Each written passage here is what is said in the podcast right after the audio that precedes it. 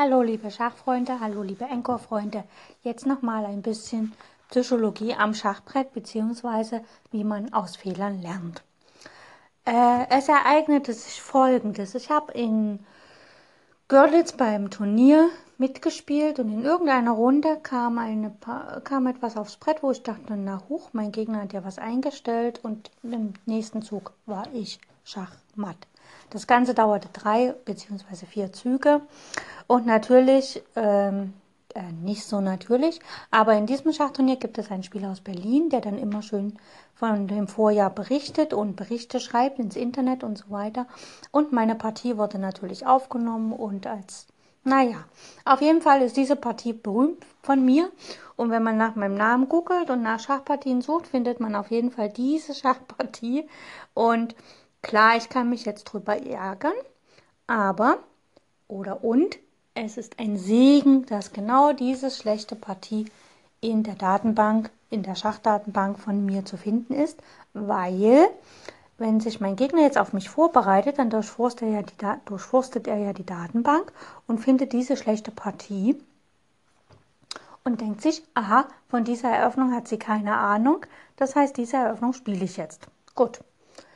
Ich habe aber im Laufe der Jahre dazugelernt und kenne mich mit dieser Eröffnung nun sehr gut aus. Das heißt also, ich weiß jetzt, was man dagegen macht und ich weiß, wie man sich da gut wehren kann und ich weiß auch, wie man mit, mit meinen Mitteln eigentlich so gut spielt, dass man diese Partien gewinnen kann. Jo. Und was passiert dann? So ähnlich wie heute. Man begegnet einem Gegner, der hat sich so Larifari vorbereitet und hat halt gesehen, ja, das hat sie als ganz schlechte Partie gespielt. Wunderbar, das mache ich gegen sie. Ich habe dazugelernt und ich stand heute besser. Nach viel, wenigen Zügen war es so, dass meine Gegnerin tatsächlich viel, viel mehr Bedenkzeit verbraucht hatte, weil sie einfach nicht mehr weiter wusste. Ich habe ein wunderbares Gegenmittel dagegen gefunden, gegen diese Eröffnung. Ich falle natürlich nicht mehr auf die Eröffnungsfalle herein, sondern ich weiß, wie ich mich hinstellen muss und ich weiß auch, wie ich mein Spiel gestalte, um gut zu spielen. Für einen Sieg hat es heute leider nicht mehr gereicht, aber ist es ja auch egal. Ich fühle mich auf jeden Fall jetzt mit der Eröffnung wohl und ich bin eigentlich sehr, sehr dankbar diesem Berliner Sportjournalisten, der da immer vom Schach berichtet und uns unsere Partien sozusagen auseinander nimmt. Und auch wenn ich damals vielleicht so, wo er das publiziert hatte oder wo ich halt da reingefallen bin, wenn ich mich damals vielleicht geärgert habe über meine eigene Dummheit und so, Jetzt bin ich ja froh, dass ich es damals gemacht habe und manchmal wünsche ich mir, es hätte es auch noch mit anderen Eröffnungen so irgendwie mal so geklappt. Aber naja, wie dem auch sei, also ihr müsst euch nicht über eure Fehler ärgern, sondern ihr könnt aus euren Fehlern lernen, nämlich und ihr könnt dann auch froh sein, wenn eure Fehler in der Datenbank drin sind, weil die Gegner springen da drauf an und denken, ja, die Variante und ich weiß, wie man das gewinnt und jetzt so. Und ihr habt aber in der Zeit dazugelernt und ihr wisst, wie ihr euch dagegen wehren könnt und ihr habt eure Variante verbessert. Das heißt also, euer Gegner läuft in eine Variante rein, die er vermeintlich als besser für sich empfindet, aber ihr habt euch verbessert und damit könnt ihr das besser und ihr wisst, wie ihr in der Variante besser spielen könnt und somit ist eigentlich liegen die besseren Karten bei euch und nicht beim Gegner. Und deswegen, ja, ärgert euch nicht, wenn eine Partie von euch in die Datenbank kommt, die schlecht gelaufen ist, weil das ist, kann nur euer Vorteil sein. Okay, so viel zur Psychologie im Schach oder am Schachbrett für heute. Ich wünsche euch eine wunderbare Zeit und wir hören uns bald wieder. Tschüss. Hallo, heute geht es beim Schach um eher ein psychologisches Thema. Es geht mal wieder um Formkrisen, beziehungsweise wie man aus einer Krise rauskommt oder anders, wie man in die nächste Partie startet, wenn man das Gefühl hat, man ist in einer Krise. Wir wissen ja nie, ob wir in einer Krise sind oder nicht. Das ist ja oft nur ein, ähm, ja, ein Gedanke oder eine Idee von uns selbst. Jetzt sind wir in einer Krise und alles läuft schlecht und so. Im Grunde ist das großer Gedankenpups. Und ja, wenn Gedankenpups da ist, kann man den natürlich ändern, indem man ein bisschen anders denkt. Das, was ich gerne mache, ist halt, dass ich mir zum Beispiel Schachpartien anschaue von mir selber, äh, wo ich gut gespielt habe. Und dann kann ich mich oft auch an das Turnier erinnern, an den Gegner, an das Gefühl, wie ich am Brett gesessen habe, wenn es mir halt gut ging, wenn ich eine gute Partie gespielt habe. Und das gibt mir auch die Sicherheit wieder, ich kann's, ich weiß, dass ich's kann. Also es funktioniert und ich bin nicht immer schlecht, sondern es gibt auch Tage, Momente, wo ich gut bin. Das heißt also, ich versetze mich in Situationen mental zurück, in denen es gut lief. Und damit äh, hole ich meine guten Lebensgeister zurück, also auch das Vertrauen, das Selbstbewusstsein. Dann nehme ich auch die Körperhaltung ein, wie ich halt da sitze, wenn ich eine gute Schachpartie spiele und so weiter. Ich versuche das halt wirklich äh, mental mich in eine Partie zu versetzen, die ich gewonnen habe. Das ist ganz wichtig. Und das nächste ist, wenn ich mich auf eine Schachpartie vorbereite und ich bin in einer Formkrise oder habe das Gefühl, ich bin in einer Krise, das heißt, die letzten Partien liefen alle nicht so gut und man hat halt das Gefühl, pff, es geht echt bergab, dann ist natürlich eine Vorbereitung auf den Gegner ganz gut. Und es ist wichtig, dass man dann, also zumindest mache ich es so, ich wähle Eröffnungen, die ich sehr gut kenne. Also man kann ja im Schach, ne, wenn man da anfängt Schach zu spielen, die ersten Züge, sagen viele Schachspieler, ist ja Theorie. Das heißt, das hat jeder schon mal gespielt und da weiß man halt, was man auf welchen Zug, wie man reagiert. Da muss man nicht groß nachdenken, das kann man halt tatsächlich lernen und man kann die Muster und die Ideen dahinter lernen und dann kann man das auch so spielen. Und da ist es wichtig, dass man sich so vorbereitet, dass man in Stellungen ankommt, in denen man sich wohlfühlt. Das heißt also, wenn ich jetzt zum Beispiel krank bin, ich bin erkältet oder ich bin krank und mir geht es nicht ganz so gut und so und ich, mm, und ich, ich will jetzt halt in Urlaub fahren und ne, dann fahre ich doch an, wenn es mir schlechter geht, dann fahre ich an Plätze, wo ich mich schon mal wohlgefühlt habe. Oder anderes Beispiel mit so Krankheiten. Sagen wir mal, in der Beziehung kriselt es. Ne? Und man also, okay, ich möchte halt jetzt, wir wollen jetzt in Urlaub fahren, damit wir halt unsere Beziehung wieder ein bisschen klären und damit es da halt wieder ein bisschen besser läuft ist ja ein legitimes Anliegen. Und wichtig ist es da, dass man nicht an Plätze fährt, wo man neues Abenteuer erlebt, weil dann kommt man, dann wird man vor Herausforderungen gestellt, die man vielleicht so gar nicht lösen kann. Vor allem, wenn die Beziehung noch nicht so wieder gut funktioniert, wie man das erhofft. Und dann können diese Probleme zu noch mehr Problemen führen. Sondern man fährt dann dort in Urlaub, wo man sich schon mal wohlgefühlt hat. Ne? Also wenn man zum Beispiel den Antrag in Venedig bekommen hat und man hatte dann einen schönen Urlaub in Venedig, dann wählt man, wenn eine Krise ist, einen Urlaub in Venedig. Weil das kennt man und da weiß man, ja, dort war es schön und dort war es gut und dann kann man eventuell seine Beziehungskrise dort auch wieder lösen, weil man sich ja da auskennt. Wenn man jetzt aber äh, noch nie auf äh, Island war und noch nie groß wandern war und so weiter, dann fährt man nicht, wenn man eine Beziehungskrise hat, mit dem Partner nach Island. Wer weiß, vielleicht entpuppt er sich als großer Wanderer und als großer Jogger und Fitnessfanatiker und rennt dann durch die Gegend und dann hat man von der Zeit gar nichts, weil er die ganze Zeit die Natur genießt und man ist gerade so hm, hm, hm, und kann dem Ganzen nicht mithalten, dann kann das zu noch mehr Schwierigkeiten führen. Und genauso ist es im Schach. Wenn ich eine Eröffnung wähle, in einem Moment, wo es mir nicht ganz so gut geht, dann sollte ich eine Eröffnung wählen, in der ich mich auskenne, wo ich die Stellung kenne, wo ich den Stellungstyp kenne, wo ich die Ideen kenne und so weiter. Weil das erhöht die Wahrscheinlichkeit, dass ich mich damit auskenne und dass ich eine gute Schachpartie spiele. Als wenn ich jetzt was völlig Neues spiele, wo ich dann die Pläne nicht kenne. Mein Gegner kennt es womöglich ein bisschen besser als ich und dann ist die Partie schon im Eimer, bevor ich überhaupt angefangen habe. Okay, so viel dazu und bis demnächst mal wieder. Tschüss.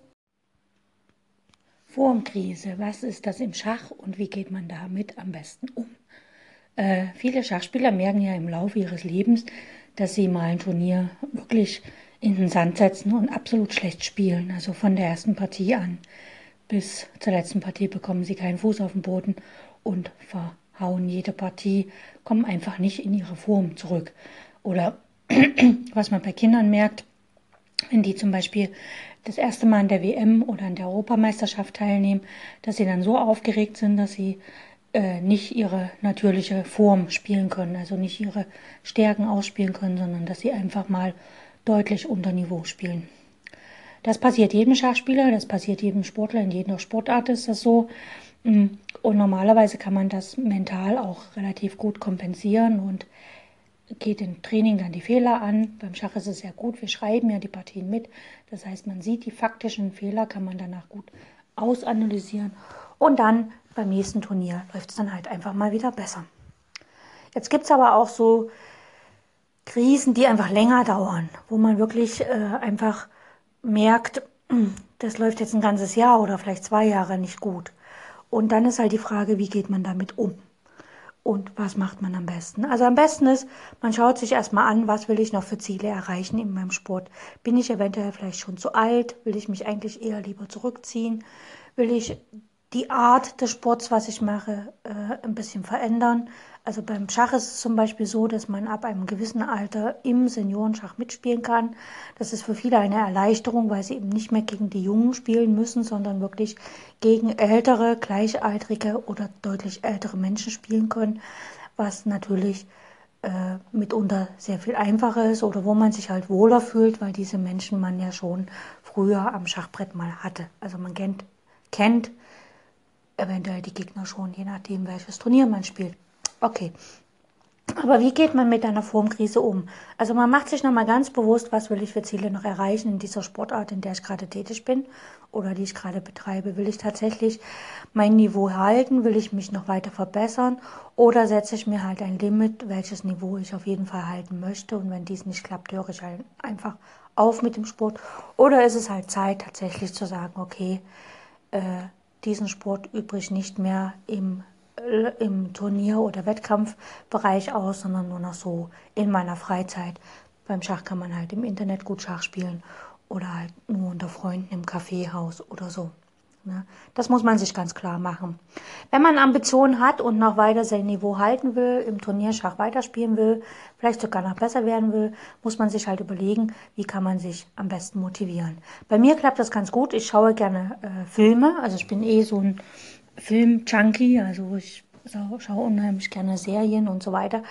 Und dann schaue ich mir einfach Filme über Schach an. Also zum Beispiel der Film von Magnus Carlsen, den habe ich bestimmt schon sieben, acht Mal gesehen.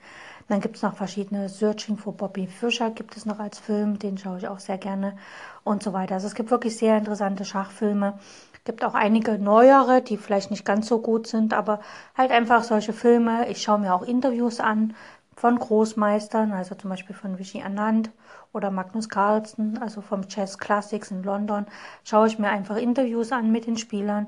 Ich schaue auch online einfach, was gibt es für Schachturniere, wie spielen die anderen, werden die Spieler interviewt, werden sie gefilmt und so weiter. Also so, ich begebe mich halt, ich setze mich mit Schach auseinander, aber nicht indem ich selber spiele, sondern indem ich halt anderen Leuten zuschaue, wie sie Erfolg haben.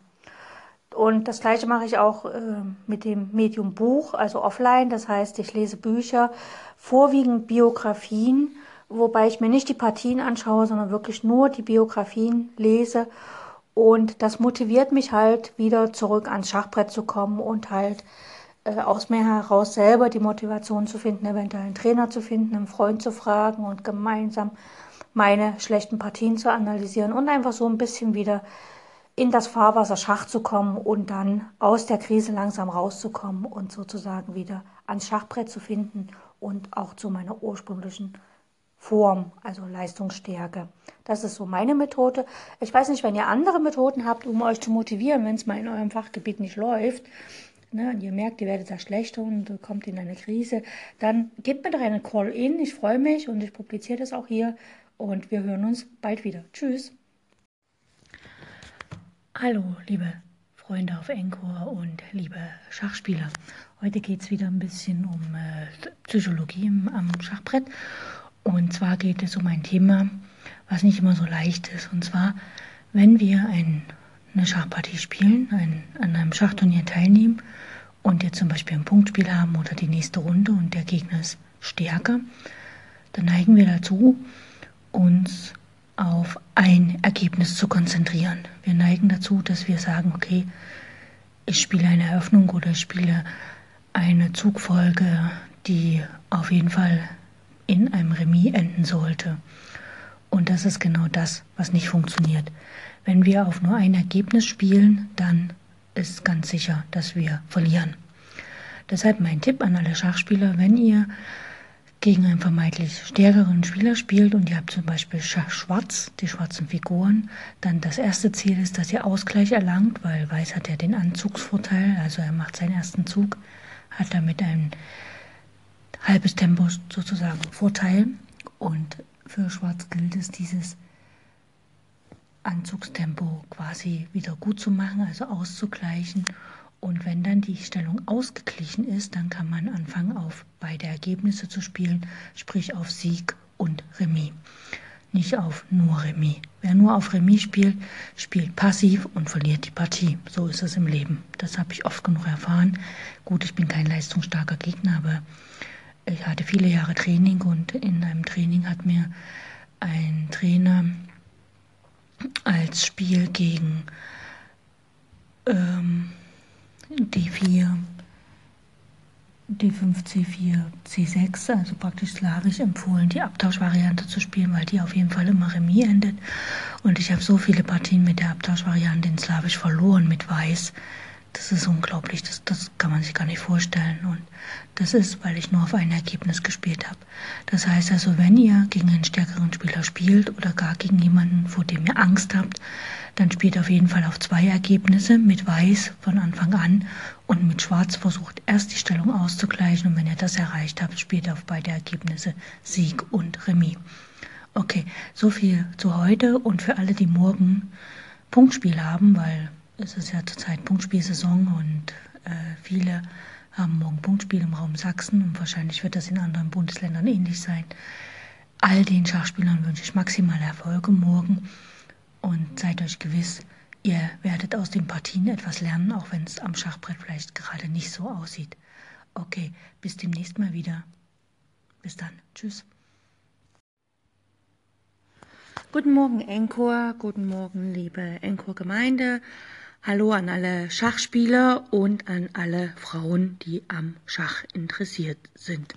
Heute geht es zum Thema, ähm, ja, was ein bisschen kontrovers diskutiert wird, und zwar das Thema Frauenschach. Also Frauen spielen ja nicht besonders anders Schach als Männer und im Grunde gibt es auch kein Frauengeist oder Frauenkopf, weil von Prinzip her ist jeder Mensch vom Aufbau her gleich.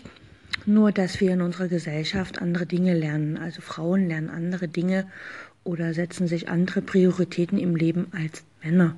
Das geht schon damit los, dass Frauen ja in der Lage sind, Kinder zu gebären. Und viele Frauen bekommen auch Kinder und sind dann an sich im Haushalt und mit der Kindererziehung beauftragt. Im ganz klassischen Sinne. Das muss in der heutigen Welt nicht mehr so sein, aber im klassischen Sinne werden Kinder also Mädchen dazu erzogen, dass sie sich dessen bewusst sind, dass sie irgendwann mal Kinder gebären können und auch tatsächlich Kinder bekommen und diese dann auch großziehen. Das ist in unserer Gesellschaft so, das wird von Anfang an so getrimmt. Und deswegen ähm, sagen wir auch manchmal, dass Frauen zum Beispiel das schwache Geschlecht sind, weil einfach die Männer in der Vergangenheit auf die Jagd gegangen sind und das Essen besorgt haben sozusagen und die Frauen waren zu Hause und haben die Kinder behütet und man sah und man glaubt halt, dass die Erziehung der Kinder von Kraftaufwand, den man betreiben muss, schwächer ist, als wenn man jetzt auf Jagd geht und sich in Lebensgefahr begibt, wenn man ein Tier erlegen muss. Und das trägt sich halt durch die ganze Gesellschaft und demzufolge ist es zum Beispiel bei Schachturnieren so oder allgemein im Schach so, dass Männer äh, ihren Jagdinstinkt und ihre Aggressivität, die sie so mit sich bringen, die sie anerzogen bekommen haben, ne? ein Junge weint nicht oder ein, ja, ein Junge steht sein Mann und er kämpft und kämpft und kämpft, dass dies alles auch auf dem Schachbrett zu tragen kommt, rein von der Psychologie her. Das heißt also, die Männer, die stürmen mit ihren Figuren nach vorne und greifen sofort den König oder die Dame an, je nachdem, worauf sie gerade Lust haben, und sind natürlich aggressiv. Zumindest kommt das vielen Frauen so vor. Und die Frauen, die würden am liebsten erstmal ihre Figuren irgendwo hinstellen und erstmal gucken, wie ist es überhaupt heute? Wie fühle ich mich mit meinen Figuren? Was kann ich alles tun? Und wo möchte ich gerne hin? Und so weiter und so fort. Also das ist so ne, einen gemütlichen. Und ich merke das zum Beispiel bei uns. Wir haben hier in Dresden eine Frauenschachgruppe, also eine Gruppe, die wo Frauen hingehen können und Schach üben können. Da haben wir eigentlich zwei Gruppen. Eine Gruppe für Turnierschachspielerinnen, also wo ich zum Beispiel auch bin, wo wir Training haben von äh, guten Trainern. Also wir haben zwei verschiedene Trainer und haben quasi alle vier Wochen bei dem einen und alle vier Wochen bei dem anderen Trainer. Und dann haben wir noch eine Trainingsgruppe von einer Frau, also eine Frau trainiert Frauen oder gibt Frauen kleine Schachaufgaben, die sie dann üben und danach spielen die Frauen einfach gegeneinander Schach. Das läuft sehr gut seit bereits so vier, fünf Jahren, wie ich vielleicht schon vor einiger Zeit schon mal sagte. Und wir hier in Dresden sind natürlich glücklich, wenn noch mehr Frauen dazukommen. Je mehr Frauen, desto mehr Spaß macht das, weil dann hat man auch eine größere Auswahl an Gegnerinnen, wenn man mal spielt. Und die Frauengruppe bei unserer einen Frau, die also nicht Turnierschach spielt, das ist wirklich nur für Frauen, die einfach so spielen. Und da merkt man, da geht's gemütlich zu. Es ist nicht wichtig zu gewinnen, sondern es ist einfach nur wichtig, gemütlich beisammen zu sein, mal von zu Hause weg zu sein, den normalen Pflichten entfliehen und sich im Kampf des, des Intellekts ein bisschen zu messen. Und also wer daran Interesse hat, kann das gerne tun, kann gern zu uns kommen, kann sich bei mir melden. Und also wir freuen uns über jeden. Ich weiß, auf Enko erreiche ich vielleicht jetzt nicht so viel aus Dresden, aber wenn ihr Freunde, Bekannte, Verwandte kennt, dann erzählt ihnen davon. Und irgendwann über drei, vier Ecken kommt das dann auch in Dresden an und vielleicht kommt dann die eine oder andere Frau noch dazu. Was ich sagen will, am Schachbrett prallen natürlich die gesellschaftlichen Vorstellungen von ich bin eine Mann, ich bin eine Frau aufeinander und das merkt man dann auch im Spiel.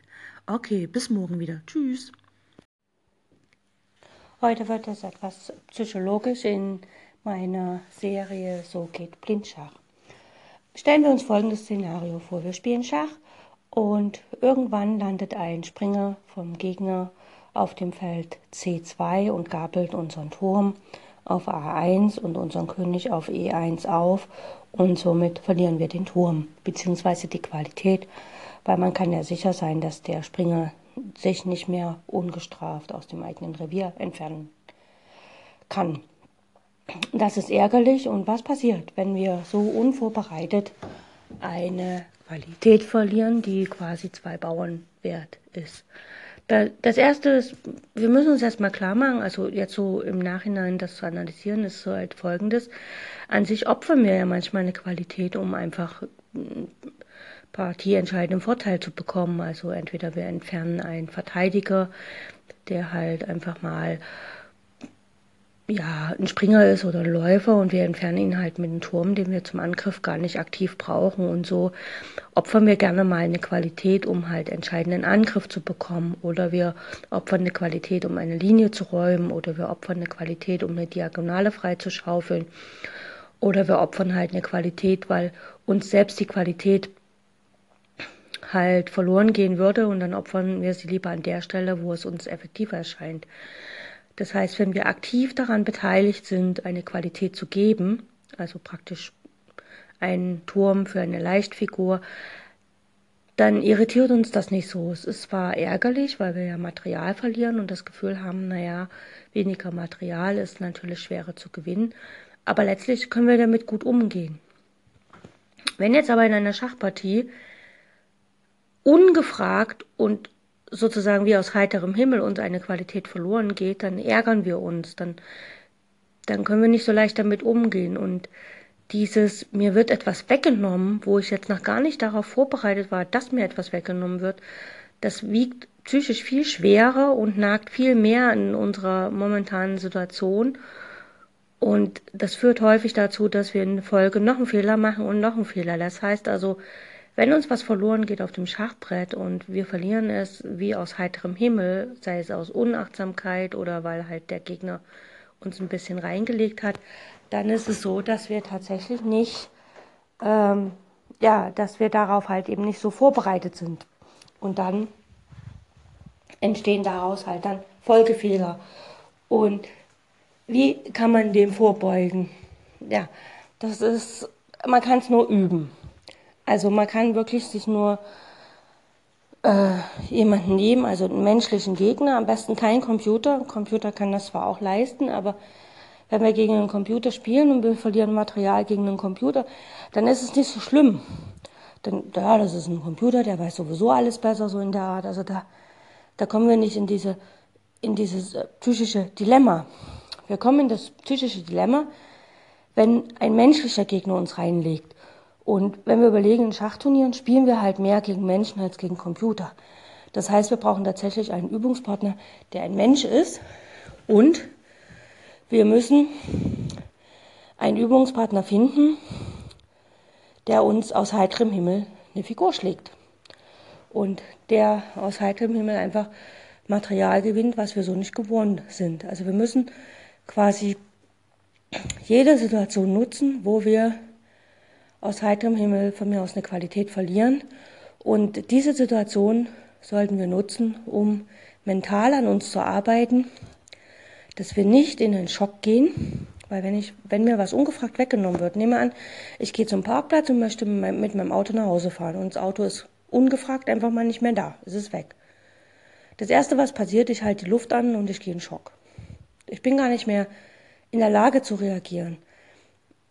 Gut, wenn das Auto geklaut ist, irgendwann fällt mir ein, ich muss mal die Polizei rufen und so weiter und so fort. Und da ist so eine kurze Schockstarre ja nicht, nicht verkehrt. Also, oder zumindest schadet es nicht. In der Schachpartie schadet es aber schon, weil ich muss ja weiterspielen. Und in der Zeit, wo ich in der Schockstarre bin und ich muss weiterspielen, kann ich nicht mehr weiterspielen und ich mache die nächsten Fehler. Deshalb, wenn ihr in solche Situationen kommt, tief atmen, werdet euch bewusst, wo ihr seid und macht erst den nächsten Zug, wenn ihr ganz sicher seid, dass ihr aus der Schockstarre sozusagen wieder raus seid. Das ist mein Tipp für die nächsten Spiele. Also bis morgen wieder. Tschüss.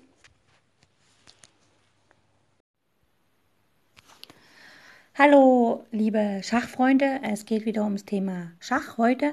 Allerdings nicht ums Thema Blindschach wie sonst immer, sondern eher um die Psychologie am Schachbrett. Ähm, heute habe ich als Thema gewählt, wie man sich auf ein Schachturnier effektiv vorbereitet. Und ähm, zwar die Vorbereitung auf ein Schachturnier beginnt ja in dem Moment, wo ich mich entscheide, das Schachturnier mitzuspielen. Das heißt also, man sieht irgendeine Ausschreibung oder es kommt ein bestimmtes Datum nahe, wo sich ein Schachturnier jährt und man halt eigentlich jedes Jahr damit spielt. Und irgendwann, ja, schreibt man eine E-Mail an den Organisator und meldet sich für das Schachturnier an. Hat man eine hohe Wehrzahl oder hat, ist man schon Titelträger, fragt man vielleicht noch um Konditionen. Das heißt also, fragt man darum, ob man das Hotelzimmer frei bekommt oder Startgeld frei ist oder was man eventuell sogar als Antrittsgeld bekommt oder oder oder. Gut, das ist eine Liga, in der ich gerade nicht spiele. Aber ich auf jeden Fall, ich musste immer so machen, ich äh, überweise mein Startgeld, dann melde ich mich an, frage noch ums Zimmer und damit ist das Ganze erledigt. Bei manchen Schachturnieren muss man sich nicht äh, anmelden in der Form, dass man das Startgeld überweist, sondern man schreibt nur noch hin, ich möchte kommen, ich möchte teilnehmen und ich hätte gern dies und jenes Zimmer, ich reise dann und dann ab an und ich reise dann und dann ab. Das ist so der erste Schritt einer Vorbereitung aufs Schachturnier. Ist dies geschehen, sollte man sich mental anfangen, aufs Schachturnier vorzubereiten. Das heißt also, dass man tatsächlich auch, ähm, ja, wie sage ich,